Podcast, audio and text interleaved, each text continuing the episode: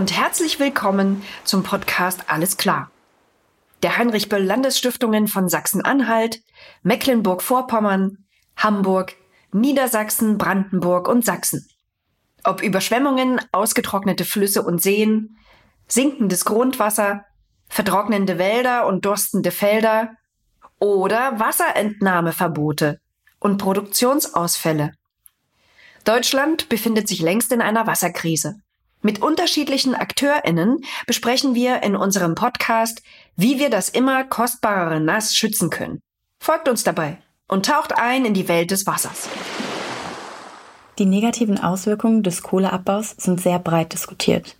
Doch neben dem Verlust von fruchtbarem Land, der Zerstörung intakter Ökosysteme sowie menschlicher Siedlungen sowie globaler Erwärmung gibt es einen Aspekt des Kohletagebaus, der häufig weniger beleuchtet wird die weitreichenden Beeinträchtigungen des Wasserhaushalts. Durch den Kohleabbau wurde und wird massiv in den Wasserhaushalt eingegriffen, ganze Flüsse verlegt und stetig enorme Mengen an Grundwasser aus dem Boden gepumpt. Doch auch nach dem Kohleaus werden uns Wasserfragen weiter zentral beschäftigen. Wie wird aus einem Tagebaurestloch eigentlich eine Bergbaufolgelandschaft? Was sind die Vor- und Nachteile von Flutungen der Löcher? Und wie können diese komplexen Prozesse möglichst nachhaltig und gerecht gestaltet werden? Darüber haben wir mit Dr. Mareike Pampus gesprochen. Sie ist wissenschaftliche Mitarbeiterin sowohl am Institut für Strukturwandel und Nachhaltigkeit sowie an der Martin-Luther-Universität in Halle. Frau Pampus beschäftigt sich in ihrer Forschung insbesondere mit Bergbaufolgelandschaften, Rekultivierungen und den zugrunde liegenden Naturverständnissen. Vielen Dank, dass Sie sich die Zeit nehmen. Erstmal zum Einstieg eine sehr generelle Frage. Wann ist Strukturwandel nachhaltig? Ja, das ist natürlich auch eine sehr große Frage, weil die Frage ist auch immer nachhaltig für was oder mhm. wen. Das ist auch was, was mich selber interessiert als Sozialwissenschaftlerin, wer eigentlich das Wie benutzt, solche Begriffe. Und man kann ähm, über verschiedene Formen von Nachhaltigkeit sprechen. Also sprechen wir über die Landschaften und Biodiversität, Habitate, dass die gut erhalten bleiben. Oder sprechen wir darüber, dass etwas gerecht abläuft, dass es für Menschen ähm, bestimmte Zugänge gibt, zum Beispiel, dass Menschen daran teilhaben können, partizipieren Partizipation. Das ist eine andere Form ähm, von Nachhaltigkeit. Und wir müssen im Prinzip immer versuchen, bei dem Strukturwandel alles Mögliche unter einen Hut zu bringen. Und ich glaube, da ist eben oft, ja, die Gefahr ist halt immer, es ist immer gut und schlecht für verschiedene Akteure und Akteurinnen, seien dies Menschen, Pflanzen, Tiere, Anwohnerinnen. Und das kann ganz ja, unterschiedlich aussehen. Deswegen, ich glaube, das Wichtigste ist, zu versuchen, den Prozess möglichst partizipativ und transparent zu gestalten, damit wir die Kosten, für die wir uns entscheiden, damit wir die bewusst treffen und auch mehrheitlich treffen, dass wir sagen, wir machen das jetzt so und so und das ist gut für die und die und für die und die ist es schlecht, aber dass das eben nicht einfach als Nebeneffekt passiert, sondern quasi transparent, bewusst und partizipativ.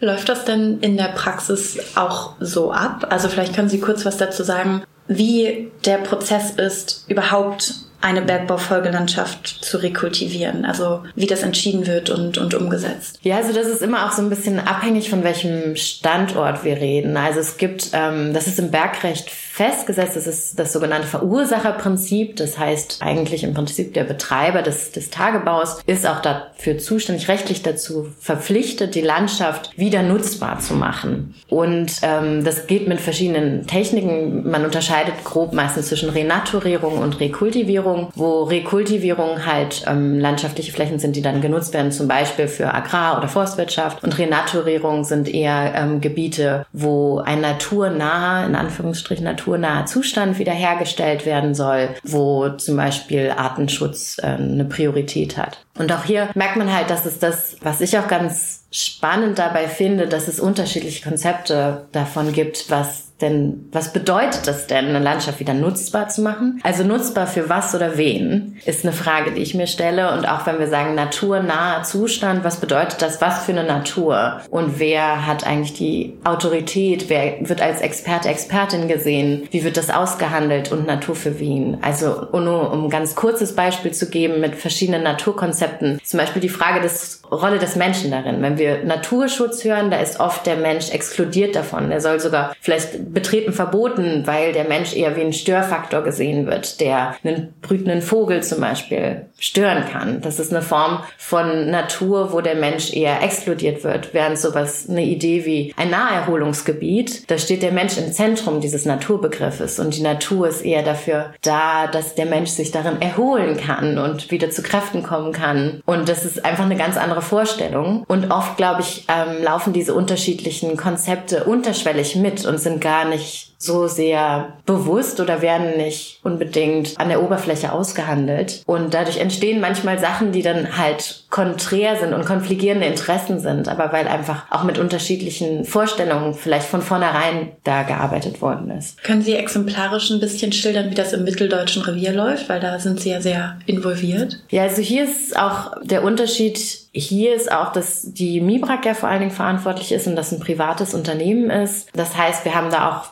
viel weniger Einsicht in einige der Prozesse, aber die sind auch dazu verpflichtet, Gutachten erstellen zu lassen, zum Beispiel hydrogeologische Gutachten. Sie beschäftigen sich ja mit dem Thema Wasser. Da geht's halt ganz klar darum, woher kommt das Wasser, wie viel und wie. Und die müssen erstellt werden. Die Prozesse müssen auch immer genehmigt werden. Aber das ist natürlich anders als jetzt zum Beispiel in der Lausitz, wo die LMBV viel übernimmt, was halt so eine Einrichtung ist, die ähm, vom, vom Bund eben extra äh, gestellt worden ist, weil der Verursacher nicht mehr da ist. Ne? Das ist, hat halt was mit der DDR-Geschichte zu tun. Das ist der Kohleabbau aus der DDR und quasi wurde diese, diese Aufgabe, diese Verantwortung dann übernommen vom Bund, der ist da eingesprungen. Und das ist eben was anderes, wenn wir ähm, über Privatfirmen reden oder über eine Bundeseinrichtung, wie weit da auch Zugänge sind zu bestimmten Gutachten beispielsweise, wie man die einsehen kann oder nicht. Aber auch da kann das Privatunternehmen nicht machen, was es will, sondern es muss im Gutachten erstellen, muss Genehmigungsverfahren durchlaufen, bevor es eine Landschaft wiederherstellen kann. Sie haben jetzt gerade selbst schon gesagt, dass wir uns vor allem mit den Fragen rund um Wasser beschäftigen. Sie sind keine Hydrologin oder Hydrogeologin, aber trotzdem aus Ihrer Sicht weil Sie natürlich trotzdem Einblick haben. Wie bewerten Sie denn die Nachhaltigkeit, dass man viele Tagebaurestlöcher zu sehen rekultivieren möchte unter den Stichworten Klimakrise, insgesamt geringere Wasserverfügbarkeit? Ja, also vielleicht muss man dazu auch so ein bisschen geschichtlich wissen, dass wir das ja schon länger machen. Und ganz grob gesagt, das ist natürlich im Einzelfall immer ein bisschen anders, aber ganz grob gesagt ist vor allen Dingen auch äh, das daraus entstanden, wenn Sie einen aktiven Tagebau haben, müssen Sie Wasser wegpumpen. Sie müssen ihn trockenlegen, um Kohle abzubauen. Das heißt, es gab sowas wie überschüssiges Wasser, das eben aus dem aktiven Tagebau weggepumpt worden ist. Und damit wurden dann Restlöcher verfüllt. Ähm, und so sind eben diese Seen dann auch entstanden. Jetzt ist halt, jetzt stellt sich neu die Frage, was passiert, wenn wir keinen aktiven Tagebau mehr haben, wenn wir nicht mehr aktiv Wasser wegpumpen, woher kommt das Wasser dann? Und das sind jetzt eben neue Fragen, denen wir uns ähm, stellen müssen oder halt einfach mit einer größeren Tragweite plötzlich. Und das kommt von Fließgewässern und was hier die, also von Flüssen aus der Umgebung. Und was hier die Problematik ist, ist, dass wir einen größeren Wasserverlust haben, wenn Wasser in einem See ist. Es liegt einfach daran, ein See funktioniert fast, es hat fast dann so eine Eigenschaft wie einen Brunnen im Prinzip, weil die Oberfläche so groß ist, ein stehendes Gewässer heizt sich schneller auf. Deswegen ist es so angenehm als Badesee. Ne? Sie baden vielleicht lieber in einem See als in einem Fluss. Das liegt genau daran, dass es wärmer wird. Ähm, das heißt aber auch, es gibt eine größere Verdunstung. Und je nachdem, wie groß die Fläche von diesem Tagebausee oder ähm, Folgesee quasi ist, verdunstet mehr Wasser, als das nachregnen kann. Das heißt, es zieht immer wieder neues Wasser nach. Und dadurch haben sie halt einen höheren Wasserverlust. Und dann müssen wir eben auch mit betrachten, das ist aber eben das, was auch in so hydrogeologischen Gutachten passiert, was bedeutet dieser Wasserverlust dann für die Flüsse und die anliegenden Landschaften. Also wenn wir zum Beispiel eine Auenlandschaft haben, die plötzlich ein Drittel weniger Wasser führt, was bedeutet das für die Landschaft und was hat das vielleicht für Folgen? Und auf der anderen Seite sind diese Seen ja auch häufig attraktiv, zum Beispiel für die AnwohnerInnen auch häufig eine kostengünstigere Lösung seitens der Unternehmen oder Rekultivierungsgeschichte.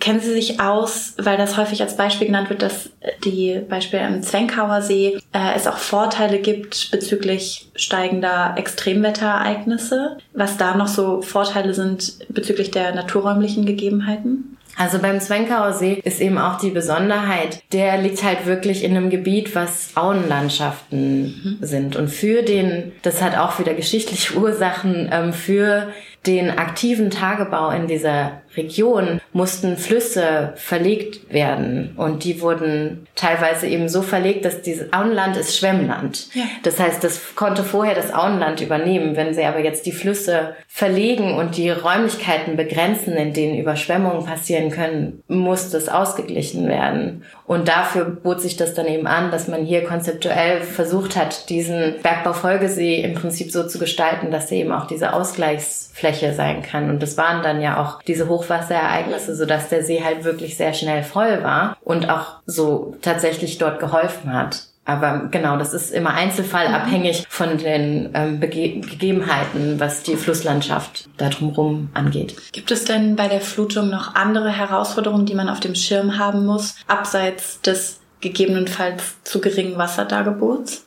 Ja, das ist, das klingt immer einfacher gesagt als getan. Also ein, ein Restloch zu füllen ist eine schwierige Sache. Also sowohl geotechnisch als auch chemisch. Das hat alles, alles Folgen. Also sie haben im Prinzip ja, da wurde, da wurde ja was entfernt. Ne? Die Kohle, die abgebaut worden ist, das ist Untergrund, der nicht mehr da ist. Und wenn wir über mehrere Millionen Tonnen reden, ist das mehrere Millionen Tonnen, das fehlt. Das heißt, da ist ein riesiges Loch. Mhm.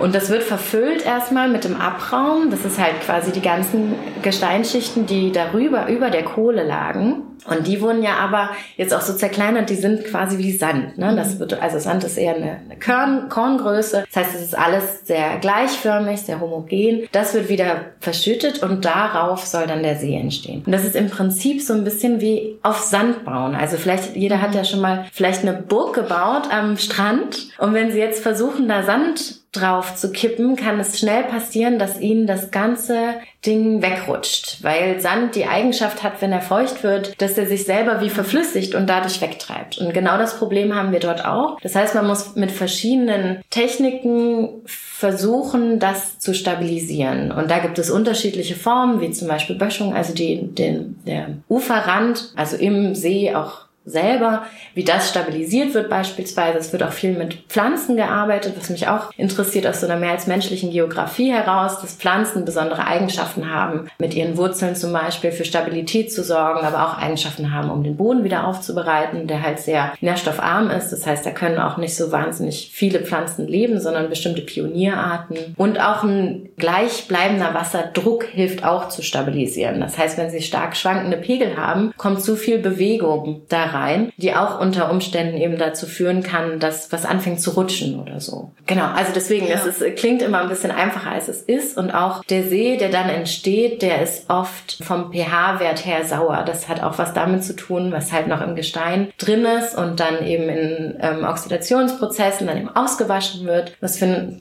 zu einem sauren pH-Wert führt, der dann, wenn man möchte, dass da Fische drin leben und Menschen drin schwimmen können zum Beispiel, der dann auch ausgeglichen werden mhm. muss. Und das passiert oft dann zum Beispiel mit Kalk und auch das kommt wieder aus einem Tagebau. Also Kalkstein wird ja auch irgendwo abgebaut. Und das heißt, wir, wir, wir haben dann hier auch dieses Paradox irgendwie, dass wir eine Landschaft wiederherstellen auf Kosten einer anderen Landschaft. Und das sind auch alles Dinge, die vielleicht oft nicht so bewusst sind, wenn man dann irgendwie die hübsche Seenlandschaft um uns herum sieht. Das ist schon ein hochspezieller und sehr aufwendiger Prozess, diese künstlichen Seen wiederherzustellen. Was sind denn abseits der Flutung Alternativen? Einer Herstellung der Bergbaufolgelandschaft und jeweils deren Vor- und Nachteile ja, also wie gesagt, ich bin keine Geohydrologin, aber ich würde sagen, die, die sich damit befassen, die würden Ihnen jetzt alle sagen, das passiert automatisch, dass mhm. da ein See entsteht. Weil ich habe ja eingangs schon gesagt, wenn man aktiven Bergbau betreibt, dann muss Wasser wegge Grundwasser weggepumpt werden. Das heißt, sobald sie aufhören zu pumpen, steigt der Grundwasserspiegel von sich auch wieder an und der See würde sich dadurch auch wieder ganz natürlich, sage ich mal, auch wieder in Anführungsstrichen, das ist auch das, was mir dann oft begegnet in meinen eigenen Forschungsinterviews, wird sich dann ganz natürlich wieder füllen. Das hat aber eine ganz andere Zeitlichkeit als die aktive Wiederherstellung, wie wir sie jetzt betreiben. Oft wird dann gesagt, es hat zum Beispiel politische Gründe, dass es schnell wiederhergestellt werden soll, damit es zum Beispiel nutzbar ist als ein Erholungsgebiet, als Badesee, dass man die Landschaft halt schnell wiederherstellt und der natürliche Grundwasseranstieg sehr viel langsamer erfolgen würde. Gleichzeitig gibt es aber auch eben damit Problematiken, weil wie ich vorhin schon gesagt habe, wenn der Pegel stark schwankt, hat es auch was Auswirkungen auf die Stabilität. Das heißt, dass ist dann auch anders gefährlicher. Also das hat andere Risiken, die es mit sich bringt. Und auch das Auswaschen dieser säurehaltigen Gewässer, die da entstehen, ist dann eben auch die Frage, was passiert damit? Wie bewegen die sich dann vielleicht andersrum, wenn wir jetzt nicht gleich einen See wiederherstellen und den auch pH-wertmäßig zu neutralisieren beispielsweise. Das heißt eigentlich den, den Spielraum, den, den es gibt, der ist relativ gering, weil wir hier der Landschaft echt viel zugefügt haben. Also das klingt immer wirklich ein bisschen einfacher und schneller als es ist, aber dass sich das wirklich von alleine wiederherstellt. Auch, auch saure Seen gibt es natürlich, würden Ihnen jetzt vielleicht auch Leute sagen. Ne? Es gibt saure Seen vulkanischen Ursprungs, die können auch, da können auch Organismen drin leben und die wären sogar in der Lage, den pH-Wert wieder zu neutralisieren. Aber da reden wir über mehrere hundert äh, von Jahren, wenn nicht tausend Jahre. Also es sind ganz andere Zeitskalen, wenn die Natur sich da wieder herstellen soll selber. Das heißt, ein Spielraum, den wir beispielsweise haben, ist über die Größe des Sees nachzudenken. Also wie jetzt der Cottbusser Ostsee, der wurde ja vor kurzem gestoppt, weil eben nicht die Tatsache unbedingt, ob da ein See entstehen soll oder nicht, das ist ein bisschen alternativlos, aber die Frage der Größe ist zumindest schon was, wo wir ein bisschen Spielraum haben und vielleicht auch was, wo wir versuchen können, mit einer geringeren Größe auch Wassermengen zu sparen und vielleicht weniger in die Richtung zu denken, wir brauchen jetzt noch den größten See als touristisches Ziel, weil uns dafür vielleicht wirklich die Ressourcen ausgehen. Und dann, anstatt diese Flächen zu fluten, eine Rekultivierung im Sinne einer landwirtschaftlichen Nutzung oder im Sinne des Naturschutzgebiets, was Sie eingangs gesagt haben. Wie wird das dann nochmal gegeneinander abgewogen? Wie kann ich mir das vorstellen? Das passiert ja auch. Also das mhm. passiert quasi in den anderen, die, die ja. Gebiete sind ja viel größer als der See. Das heißt, es passiert da drumherum. Mhm. Aber es fehlt ja ein, eine wahnsinnig große Fläche Untergrund. Und wir haben nicht den Untergrund. Also sie können das nicht verfüllen. Wir haben gar nicht genug Dreck und Erde und Stein, um dieses Loch zu füllen, weil wir über mehrere Millionen Tonnen reden. Mhm. Die haben wir nicht. Das heißt, es bleibt ein Loch bestehen. Und das wird dann eben, also wo das Wasser automatisch ansteigt und das wird eben dann auch verfüllt. Aber man könnte halt versuchen, die kleiner zu gestalten und eben mehr Landschaft drumherum zu schaffen, die ähm, zum Beispiel für Naturschutz oder auch, auch mit Rekultivierung, da müssen wir auch gucken, wie gesagt, die Boden, Böden sind extrem nährstoffarm, da wächst auch erstmal nichts. Das heißt, sie müssen da auch anderen, also sie müssen da Mutterboden auch aufbringen, den müssen sie auch irgendwo her haben. Wir haben im Moment auch Mangel an Samen und Pflanzen, die kriegen sie gar nicht mehr so leicht. Das sind alles ja Dinge, die mit berücksichtigt werden müssen in dieser Wiederherstellung der Landschaft. Und ich kann Ihnen jetzt leider nicht sagen, so machen wir es am besten, weil es wird immer, es wird immer mit gewissen Kosten, immer mit Vor- und Nachteilen sein. Und wir müssen halt versuchen, die bewusst zu treffen, dass wir sagen, das ist jetzt so machen wir es aus den und den Gründen und das ist auch schlecht für bestimmte Gruppen, seien dies Pflanzen, Menschen, Tiere. Aber wir machen das, weil das immer noch in unserer Meinung so die beste Lösung ist. Und das ist auch keine One-Fits-All-Lösung. Das kommt halt wirklich immer auf die geografischen Bedingungen auch an vor Ort, was möglich ist und was nicht. Ja, aber uns fehlt halt tatsächlich irgendwie Boden, um zu sagen, wir machen alle Löcher einfach zu ohne Wasser. Und wie gesagt, das Grundwasser steigt ja auch. Ja. Also was ich mitnehme, ist, dass es natürlich sehr kompliziert und im Einzelfall zu planen ist und ja sehr relevant ist, diese Entscheidung bewusst zu treffen, die, die Kosten und Nutzen gegeneinander abzuwiegen. Vielleicht als letzte Frage, was ist denn politisch gebraucht auf einer landespolitischen Ebene, aber dann auch bis ins Kommunale, wo es im Einzelfall geplant wird, um das besser zu gewährleisten, diese Prozesse gerechter, nachhaltiger, transparenter zu machen? Also was ich mir gut vorstellen könnte, ist, dass wir, glaube ich, wir müssen ein bisschen von den Ländergrenzen weggehen, weil wir, also Bundesländergrenzen, weil wir hier auch wirklich über Landschaften sprechen, die sowieso schon über Ländergrenzen hinausgehen. Also gerade wenn Sie sich jetzt fürs Mitteldeutsche Revier interessieren, da sind sowohl Sachsen, Sachsen-Anhalt als auch noch ein Zipfel von Thüringen mit drin. Und dann nochmal insbesondere, wenn wir über das Thema Wasser sprechen, das ja fließt, können wir nicht mehr so sehr in Landesgrenzen denken. Also ich ich könnte mir gut vorstellen, dass das eigentlich eher ein Thema ist, was langsam auf Bundesebene gehoben werden muss, dass wir darüber nachdenken, wie die Landschaft gestaltet werden soll in unserem postfossilen Zeitalter, dass wir jetzt nach dem Kohleausstieg diese Landschaften wiederherstellen. Wie sollen die aussehen? Und da könnte ich mir auch gut vorstellen, dass es sinnvoll wäre, eigene hydrogeologische Gutachten erstellen zu lassen auf Bundesebene. Dafür haben die Länder weder das Geld noch die Kapazitäten. Aber gerade wenn es halt sonst private Firmen sind, dass man das halt nochmal versucht mit einem Gutachten, was unabhängiger erstellt wird, vielleicht einfach nochmal einen anderen Blick drauf zu haben und vielleicht auch ein Gutachten zu haben, was einen größeren Scale hat. Also sowohl zeitlich, also temporal zeitlich, als auch räumlich. Ja, weil gerade wenn es um das Thema Wasser geht, müssen wir in sehr großen Räumen denken, sowohl zeitlich als auch räumlich. Und das, das jetzt auch irgendwie auf das Bergbauunternehmen abzuwälzen, ist wahrscheinlich auch nicht der sinnvollste Weg, weil da dann oft einfach ökonomische Gründe überwiegen, auch verständlicherweise. Aber ich könnte mir vorstellen, dass wenn auf Bundesebene halt mehr quasi auch in dieser Richtung eine eigene Expertise aufgebaut wird und eher versucht wird, das wirklich als politischen Prozess zu gestalten und zu diskutieren, wir eben diese ganzen Entscheidungen bewusster treffen können. Sehr spannend. Vielen, vielen Dank für die Einblicke und danke für Ihre Zeit. Gerne. Dies war eine Folge des Podcasts Alles klar der Heinrich Böll Landesstiftungen von Sachsen-Anhalt Mecklenburg-Vorpommern, Hamburg, Niedersachsen, Brandenburg und Sachsen. Vielen Dank für euer Interesse. Ihr habt noch Fragen rund ums Wasser? Vielleicht findet unsere Ausstellung Alles im Fluss, wie die Klimakrise zur Wasserkrise wird, schon Antworten. Gern klären wir noch offene Fragen, auch in einem unserer nächsten Podcasts, beziehungsweise auf einer Veranstaltung. Fragt gern nach bei uns.